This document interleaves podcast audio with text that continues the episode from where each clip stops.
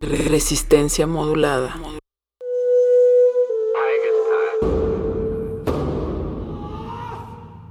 Solo hay dos momentos excelentes para ver una película. El primero fue hace 20 años, en su estreno. El segundo gran momento es hoy. De retinas.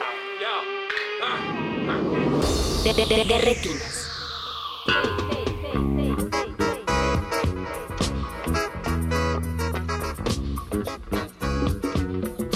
Bienvenidos a su cabina cinematográfica, mi nombre es Rafael Paz y vamos a hablar de cine aquí en Derretinas hasta las 10 de la noche.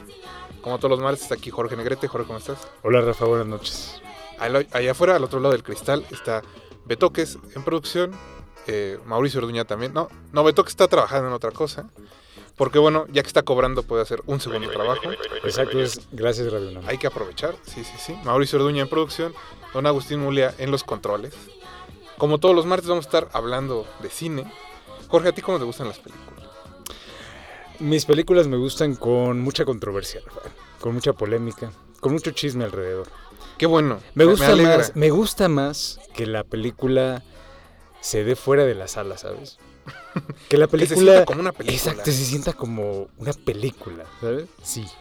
Ay, Es, que difícil definir cuando una película se siente como una película. Y sobre todo que sea una película que valga la pena verse así en pantalla, ¿no? Como, como las magnas obras que están saliendo de, de Venecia cada día. Diario, oye, tenemos una nueva obra maestra.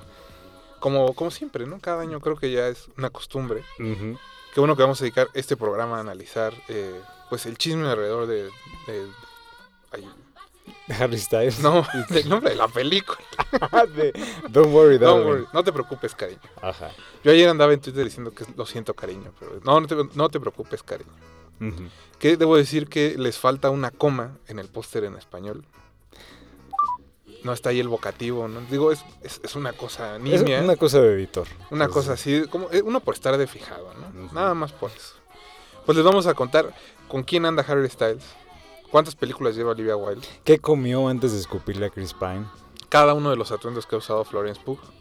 Todos los detalles. Tenemos un equipo de inteligencia que no saben. Jorge consiguió el acondicionador que usa Chris Pine. Se le ve el pelo maravilloso, increíble, sedoso. Traemos, de hecho, las mismas aspargatas. Se le ve mejor que Alejandra Ábalos en Masterchef. Con eso lo digo todo. No es cierto, muchachos. Este radio escucha. Ah, ah, sí traes el kit. Bueno, Mauricio dice que hay un kit para los que hablen a cabina, para acondicionador de cabello, para que lo tengan sedoso, como Chris Pine. Ya saben, llamen, llamen, llamen, llamen. A diferencia del calabozo de los vírgenes, no vamos a decir marcas porque no han pagado el contrato. Ya suficientes goles hubo en la, en la hora pasada. Lástima que no tenemos al superportero, ¿verdad? pero Eh, Hijo, ahí, ahí falló. ¿cómo hace falta? güey? Bueno, el superportero está lastimadito. Su esposa anunció Oye, sí es cierto. que lo operaron de emergencia porque algo hizo en Georgia, se cayó y algo le pasó a Eugenio Derbez. Esperemos que esté bien, que se esté recuperando. Que se recupere mucho, lo Sí, sí, sí. necesitamos. Faltan risas en este país. Este, videos para proteger el tren. Fa- faltan muchas cosas. Exacto. No, no sé, el programa de hoy en realidad se trata primero de una película mexicana que se estrena el próximo 8 de septiembre, se llama Users. Su directora es Natalia Almada, quien regresa a los cines después de cinco años, o s- no cinco años, porque se estrenó hace un año en mil. Ujú. Y pues vamos a estar platicando con Natalia sobre qué trata este documental, pues un poco sobre los futuros distópicos, la maternidad, lo que le está pasando al planeta. Tiene unas imágenes muy bonitas, nos, ya nos contará cómo se consiguieron, cómo se planearon. Ese es la- el primer turno.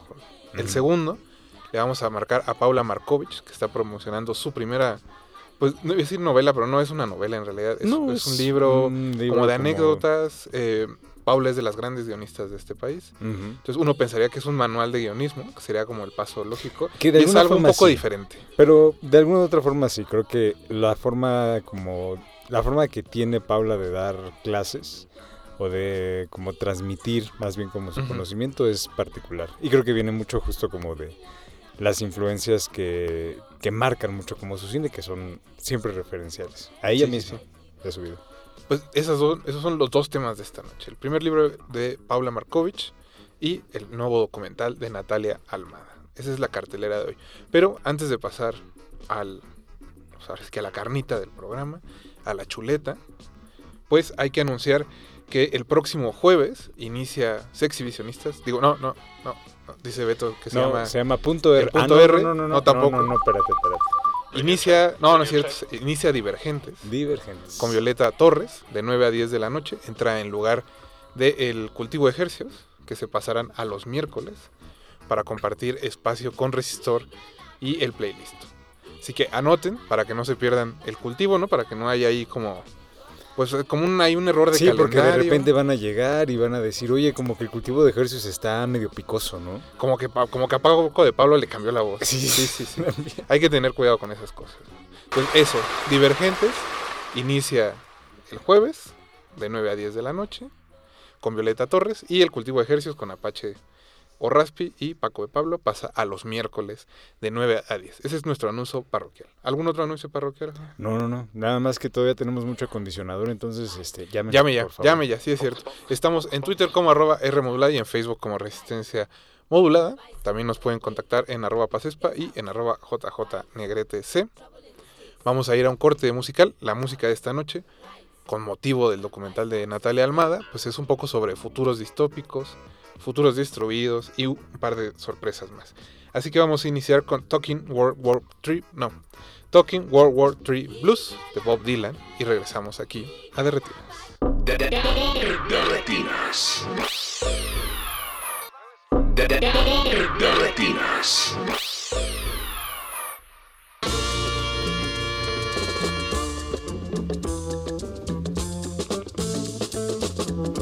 Regresamos a su cabina cinematográfica. Estamos en el 96.1 de FM. Esto es Radio UNAM, resistencia modulada y de retinas. Estamos hablando de cine. Como les decía al inicio del programa, vamos a estar platicando con Natalia Almada sobre su documental Users, que se estrena a través de Piano Distribución el próximo 8 de septiembre. Este documental nos invita a cuestionarnos cómo, a medida que avanza la tecnología, las máquinas que usamos a diario pueden acabar cambiándonos para siempre de alcance íntimo y de escala épica, con una partitura interpretada por el cuarteto de Cronos, la galardonada directora Natalia Almada nos invita a un viaje cinematográfico para reevaluar nuestra relación con la tecnología y su impacto con el planeta. Natalia, buenas noches. Muchas gracias por contestarnos la llamada. Buenas noches, ¿cómo están? Muy, muy bien. Pues, eh, Natalia, ahora sí queríamos eh, iniciar, que nos, nos cuentes un poco cómo es que nació este documental. Pasaron cinco o seis años desde tu película anterior. Eh, Este año se habló un poco de ella porque Adriana Barraza recibió un reconocimiento en el Festival de Guanajuato. Pero oh, cuéntanos ahora sí que qué pasó entre esos años, cómo es que llegaste a este documental. Este es curioso, el, el todo lo demás con Adriana Barraza se estrenó en octubre de 2016 y lo recuerdo bien porque fue justo la semana antes de que naciera mi hijo. y luego Users la empezamos a filmar en octubre de 2018 cuando mi segundo hijo tenía tres meses. Y el primer plano que filmamos es el que empieza la película que es este Elías que tiene como tres meses en una cuna inteligente que lo está meciendo y la cuna picas un botón y la cuna se ajusta para arrullar a tu bebé y de ahí un poco sale este viaje este como navegando diferentes paisajes y preguntas y dudas sobre nuestra relación con la tecnología y cómo este nos va cambiando y nos va cambiando nuestra forma de ser, nuestra forma de entendernos, de relacionarnos, de relacionarnos con el medio ambiente, este y nace realmente como de esta inquietud de decir, bueno, ¿qué pasa si mi bebé se encariña más y quiere más a esta máquina perfecta que lo hace todo bien que a mí? Y siento que es como una pregunta muy existencial que en cierta forma tenemos todos, ¿no? Ese miedo de que la tecnología nos vaya a reemplazar. Fíjate, Natalia, que justo eh, ahorita que mencionábamos la película con Adriana Barraza, todo lo demás, eh, parecería que hay como una distancia como muy grande entre ella eh, y Users. Pero lo que es muy cierto es que en las dos algo que está como muy latente es el tema como de la alienación el hecho como de sentirse aislado, eh, de alguna u otra forma como de todo lo que sucede alrededor del mundo, o más bien aislarse o sentirse aislado como del contacto con otras personas, como pareciera que hay como una visión un poco pesimista como sobre eso. No sé si eso sea como parte de lo, ahora sí como que de tu visión de las cosas, eh, te sientes como pesimista respecto a eso, ¿cuál es como tu, tu visión? Es temprano, Jorge, tranquilo. No, bueno, pues es que siempre vale la pena preguntarlo. Es, es curioso, no lo siento tan pesimista, digo, sí es como un cuestionamiento en las dos películas como muy existencial, ¿no? Decir quién, quiénes somos y, cuál es nuestro, dónde estamos posicionados en la vida o en nuestra sociedad, qué le da valor e importancia a nuestras vidas. Este, en el caso de Users sucede algo raro que no hay mucha gente en la película, hay muchos paisajes, hay contextos, hay esta voz, este, la narración de una mamá que luego se vuelve, este, la mamá como que entrega su voz a una máquina y nosotros hicimos una voz inteligente artificial, este, que es esta máquina mamá que luego habla. Este, entonces, en cierto sentido, sí, este, la película se siente, este, sí, algo de soledad o de, este, y en parte creo que es cierto, en cierta forma la tecnología nos da esta sensación, bueno, por lo menos, este, las pantallas, por ejemplo, de sentirnos conectados cuando no lo estamos realmente o de este nos no nos permiten a veces, o sea, tenemos tanta información que nos está llegando todo el tiempo de todos lados que a veces es difícil realmente estar presente, ¿no? Y en este contexto distraído, pues creo que al final nos acabamos sintiendo muy solos. Este, en ese sentido sí. Pero en realidad siento que la tecnología este es un reflejo de lo más increíble del ser humano, es nuestra creatividad, nuestra capacidad de resolver problemas, de trabajar juntos, de imaginarnos cómo podría ser el futuro. Y creo que ese es el lado de la tecnología que es increíble y solo lo que la película un poco busca es justo ese punto este, de aceptar la ambigüedad, de aceptar que por un lado sí es increíble, y sí mejora nuestras vidas y como dice Neil Postman es nuestro mejor amigo y por otro lado hay que estar conscientes de las posibles consecuencias este de cómo nos puede cambiar o cómo puede este negarnos cosas de la vida que nos importan mucho en el fondo. Creo que también eso se refleja un poco como en yo percibo en la película cierta ansiedad de la manera en que esta tecnología nos disocia a cierto punto de de la realidad que está allá afuera, ¿no? Continuamente, bueno, no, sé, no, no diría que en el documental, pero creo que las pantallas nos ayudan un poco como a sobrellevar la vida diaria, pero si ponemos un pie allá afuera, como lo hace la película con estos paisajes o con los incendios o incluso con la plata de procesamiento que se ve, pues es como estas señales de que el mundo está llegando a su límite un poco. Pues la película juega mucho con la ciencia ficción, que es una parte que me encanta porque para mí el tener hijos como que me lanzó al futuro y a imaginarme cómo iba a ser el futuro para mis hijos. Este, y en cierta forma mi respuesta como al quizás al agobio de de esos primeros meses, años con hijos, especialmente aquí de de por ejemplo, necesitas tantas cosas y siempre estás tratando de resolver y este mi forma de lidiar con eso fue un poco de imaginarme casi como ciencia ficción, ¿no? De qué pasaría si le comprara esa cuna a mi hijo y luego mi hijo se enamora de esa máquina y quiere más a esa cuna que, que la quiere más que a mí, ¿no? Pero eso es una fantasía, es una ciencia ficción, ¿no? Es, y me gusta también este juego entre el documental que está tan apegado a lo verídico, al documento histórico. Este, me gusta jugar con este el papel de la imaginación en relación a esa búsqueda de, de algo supuestamente verídico, ¿no?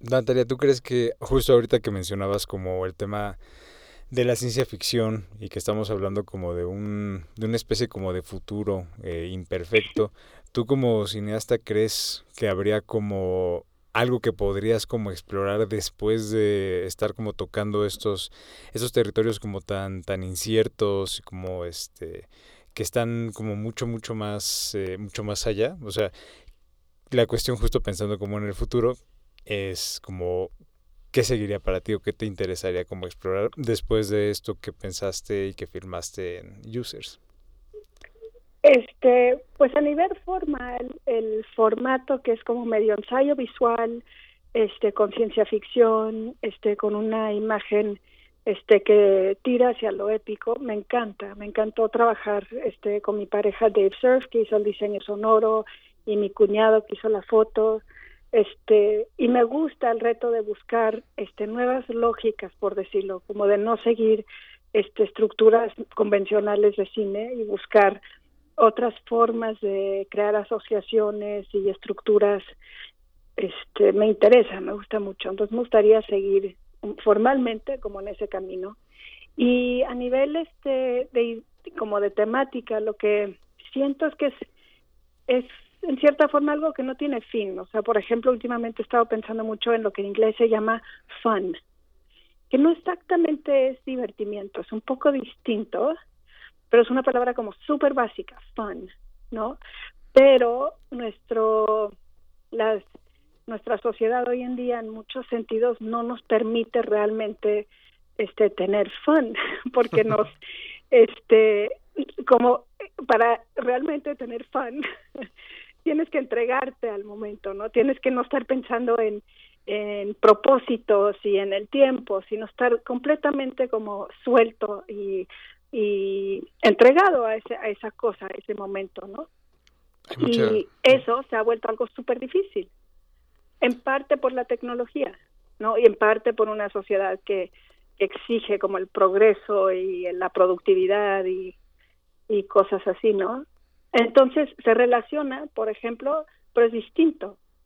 Este, también pensando mucho en la exploración y lo que es para los chicos, este, si piensas como en, en en cómo siempre hemos querido explorar, descubrir, este, ir, ir al, a, a los espacios desconocidos, ¿no? Pues qué pasa hoy en día cuando por un lado este te puedes meter a tu computadora y tener esa misma sensación, ¿no? Te puedes meter a explorar por el internet y sientes eso como que pues ahí estoy descubriendo algo nuevo, lo cual no es del todo cierto, pero pero quizás ya no nos dan tantas ganas de ir a explorar o a descubrir, ¿no? Y por otro lado dices, bueno, ¿y qué les va a quedar a los chicos, no? Y siempre hay, pero me gusta mucho esta, este cuestionamiento de cómo la tecnología cambia algo fundamental de cómo somos y nos cambia nuestra forma de ser este en muchos diferentes aspectos. Entonces siento que es este una temática que tiene como sin fin de posibilidades.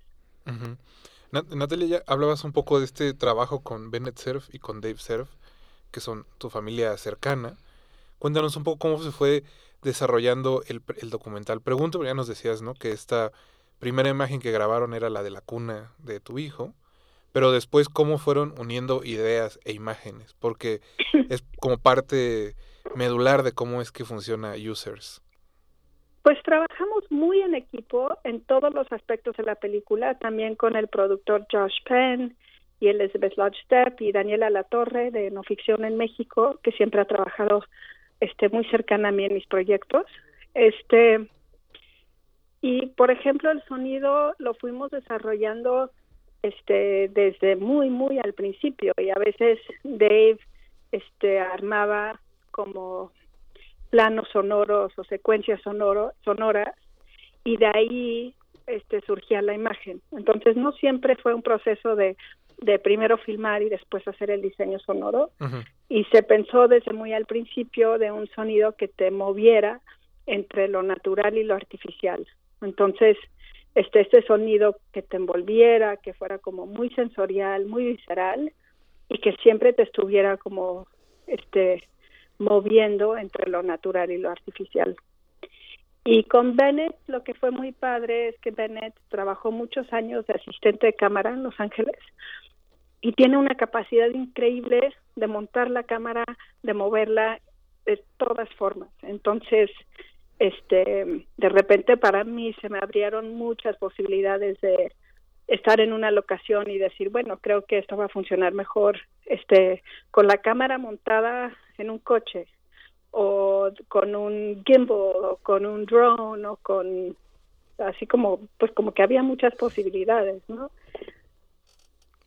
Ok, ok, perdón. Eh, Natalia, cuéntanos antes de cerrar la entrevista un poco de eh, dónde pueden encontrar los redescuchas información sobre el estreno de Users. Se va a estrenar en 15 ciudades en México.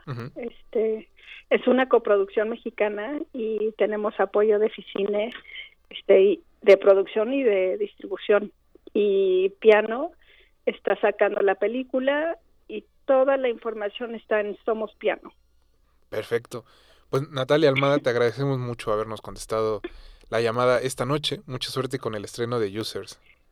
Muchas gracias, al contrario, espero que la vayan a ver a salas, que siento que sí, no solo vale la pena por la escala y el sonido así grande de una sala de cine, sino también por el compromiso de ir a un espacio que eh, que no es un espacio distraído y de realmente entregarse. A que nadie se vada de esta distopia. Interactuar con uh, otras personas, por favor. Es difícil, es difícil, pero siento que son, o sea, no solo para esta película, pero el cine y estos espacios donde realmente nos conectamos, este es muy importante. Muchas gracias, Natalia. Hasta luego. Gracias, hasta luego. Pues recuerden que la película estrena el próximo 8 de septiembre a través de Piano Distribución. Pueden encontrar información en arroba somos piano. Me parece que ese es como el ID de todas sus redes. Eh, nosotros vamos a seguir escuchando música distópica. Sigue 1999 de Prince. Pero antes de ir al corte musical, pues nos mandó un mensaje Leslie Solís que dice que ella tuvo oportunidad de ver Users y le, le pareció maravilloso. Entonces le mandamos un saludo a Leslie, a Daniela Torres, a Gina Cobos, a Steiner Panero, a Pablo Extinto y a todos aquellos que nos escuchan cada martes aquí en Derretinas. Regresamos. Derretinas.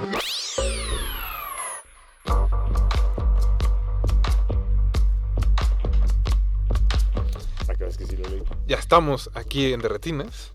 Muchas gracias a Jorge Negrete, que sí leyó el libro de esta noche. Claro, siempre. Es, bueno saberlo, Jorge. Seguimos aquí con Mauricio Orduña, Betoques, don Agustín Mulia en los controles. Eh, como les decíamos al inicio del programa, el segundo tema de esta noche es Cacerías Imaginarias. Es el primer libro de la guionista y cineasta Paula Markovich. Fue editado por la escuela E-Cine, que si no me equivoco ahí trabaja Paula. Y bueno, antes de, empezar la entrevista, eh, les contamos que adentrarse en las cacerías imaginarias de Paula Markovich significa ingresar a su universo más íntimo, profundo y personal, en el cual la autora comparte recuerdos, nostalgias, sentimientos y reflexiones. Allí el lector encontrará tanto vivencias de infancia y juventud, como también un manifiesto sobre el poder de las imágenes, del relato y el lenguaje entrelazados con una postura clara y sin concesiones acerca del papel del guionista, cada vez más invisible en una industria que lo margina y lo despoja de su, de su identidad, su autoría y su propia alma.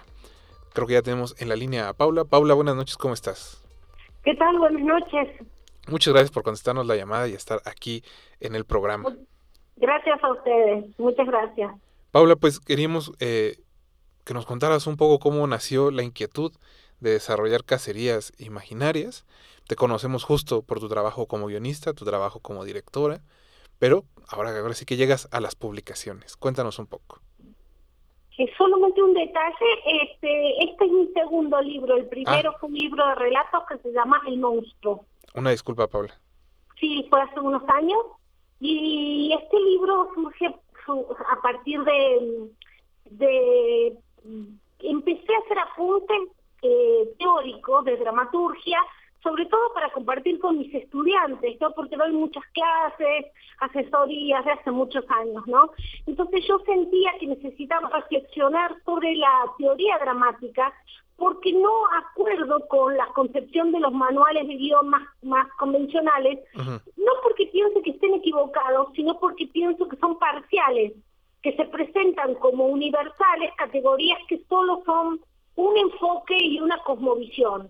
Entonces yo empecé a hacer algunos apuntes y luego sentí que para que esos apuntes de dramaturgia este, eh, fueran asimilados, comprendidos, o sentí que necesitaba pues, un poquito contar desde dónde estoy planteando esa investigación artística, ¿no?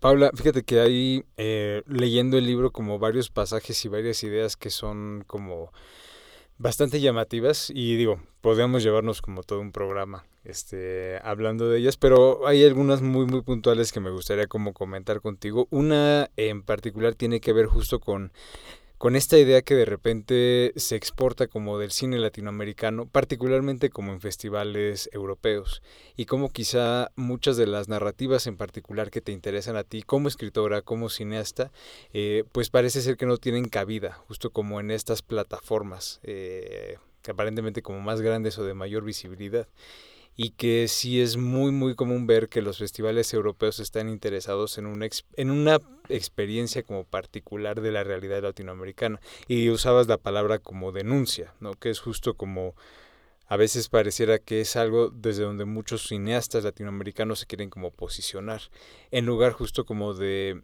explorar un, historias o universos como más personales o mucho más cercanos. Ajá. Sí, fíjate que fíjate que lo que pasa, lo que siento es que los festivales tienen en general una perspectiva bastante colonial y que es una mirada que tiene Europa sobre Latinoamérica y África, ¿no? Sí, una mirada es una mirada un poquito condescendiente y es una mirada que de alguna manera aplasta al personaje porque eh, las digamos que en las historias los personajes suelen ser solamente su problema, como si, si uno vive en Latinoamérica, como si los, los que vivimos en Latinoamérica solo fuéramos nuestros problemas. ¿no? O sea, es como que, como que, como que el personaje se reduce a su, a su circunstancia. Y eso me parece muy una, una mirada muy este, limitada, ¿no? Mm, totalmente. eh, por supuesto, se, se priorizan temas rurales, de temas de, de, personajes marginales, lo cual no me parece mal, porque a mí también me interesa muchas veces este universo porque lo he vivido, yo vengo del barrio, de barrio, ¿no?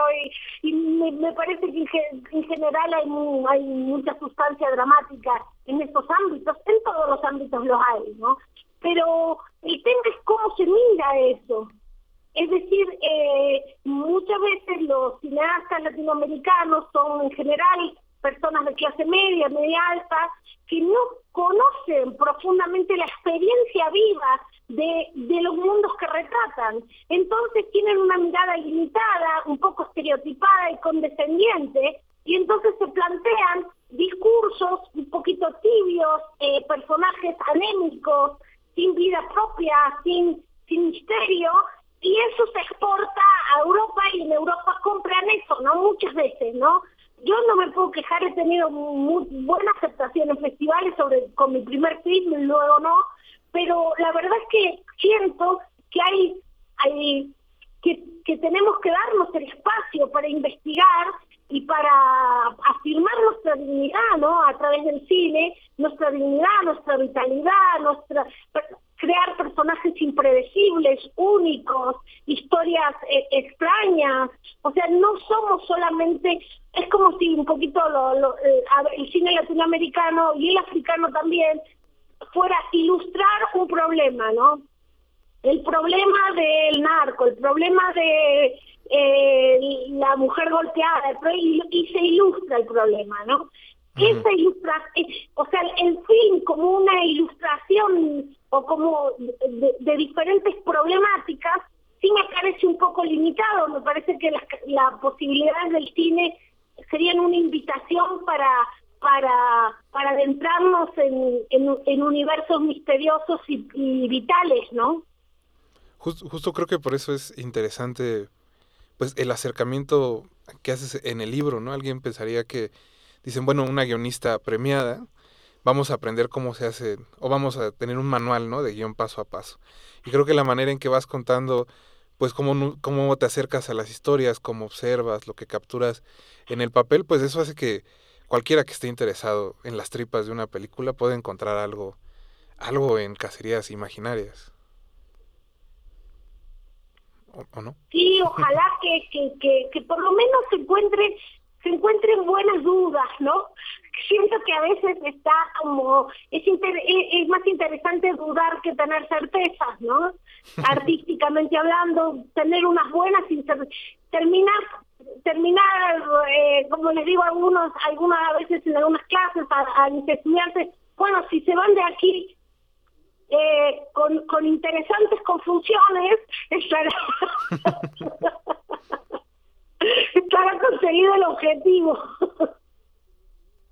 Hay, hay una parte también dentro del, del, del libro que tiene como una estructura pues bastante peculiar porque hay funciona a veces como una especie como de autobiografía, después justo como que se dan este notas como este personales, notas profesionales, pero algo que es muy muy evidente es como esta parte que reclama, que busca que como reclamar la autoría sobre las obras, ¿no? Como el, el escritor, la escritora como una figura fundamental para la parte de la película y como muchas veces se renuncia como voluntariamente a, a, esa autoría, ¿no? Y como el desacuerdo que tú tienes con esa, con esa idea. Y digo, ya después como de haber hecho tú tus propias películas, este, de haber incluso compartido la, la autoría de las mismas con otros cineastas, ¿Tú actualmente cómo te sientes como en ese, en ese sentido? ¿Sientes que sí el guionista debería ser como reivindicado, reivindicada en el panorama cinematográfico actual?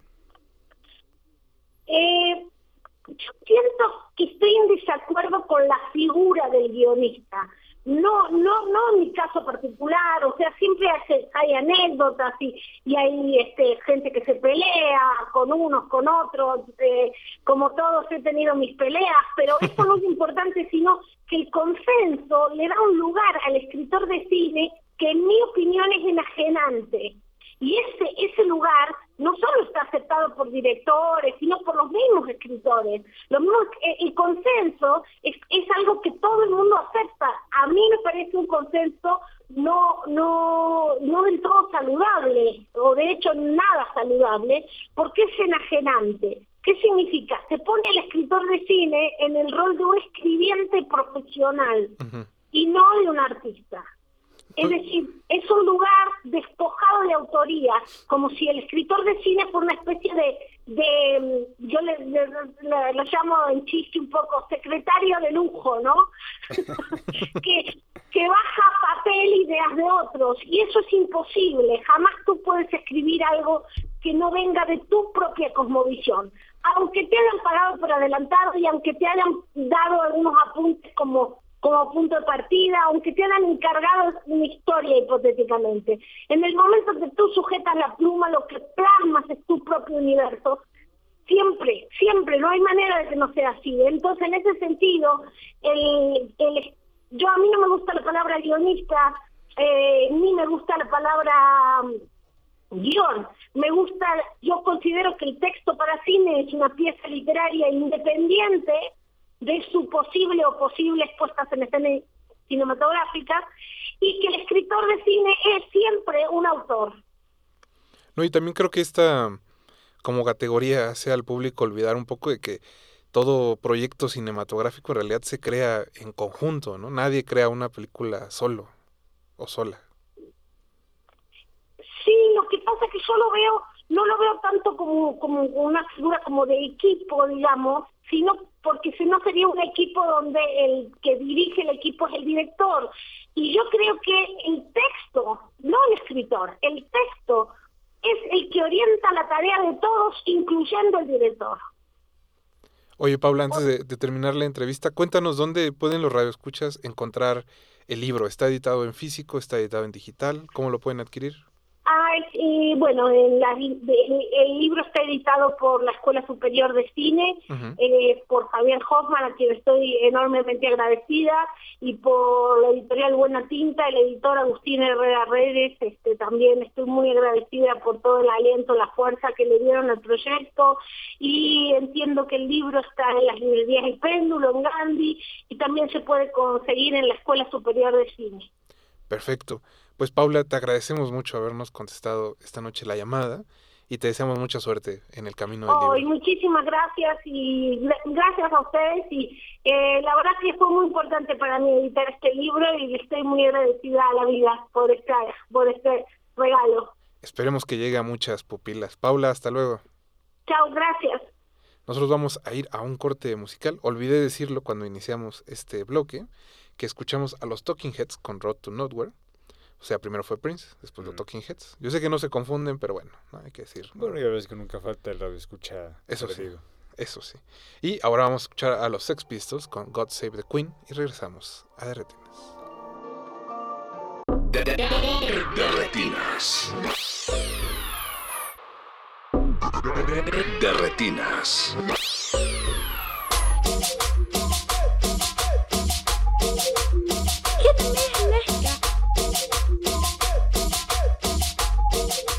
Sonaron los Talking Heads con, digo, los Sex Pistols con God Save the Queen y luego una disculpa de los Manic eh, Street Pictures con Faster. Fueron las dos canciones de este corte musical. Pues nos vamos a despedir, Jorge. Espero que estén atentos del chisme en Venecia.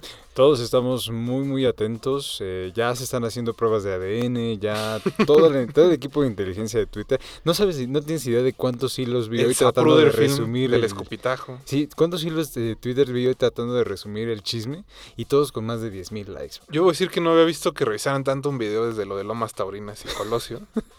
lo cual es complicado porque hay varias películas y documentales, pero bueno. Es es como decirlo, un reflejo de, de, lo que habla Natalia Almada en Users. Creo que viene bien, ¿no? Leer hilos y después ir a ver el documental. Recuerden que es el próximo 8 de septiembre. Pero fíjate, justo si están buscando eso, yo creo que va a ser una casera imaginaria. ah, muy bien, Jorge. Con eso vamos a cerrar este programa. No hay más que decir. Muchas gracias por haber venido hoy. Gracias, Rafa, y muy buenas noches. Muchas gracias a Beto, que está hablando con alguien allá afuera. Quién sabe con quién se fue a hablar. No se despidió aquí de la producción. Está Mauricio Orduña, como todos los martes. Don Agustín Mulia en los controles, muchas gracias. Nosotros les dejamos en el 96.1 de Radio UNAM. Recuerden que Resistencia Modulada sigue con el playlist y que nosotros tenemos una cita el próximo martes para hablar de cine aquí en Derretinas. Hasta luego.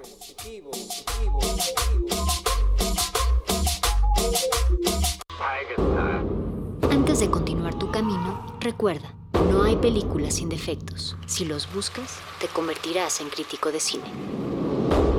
De retinas.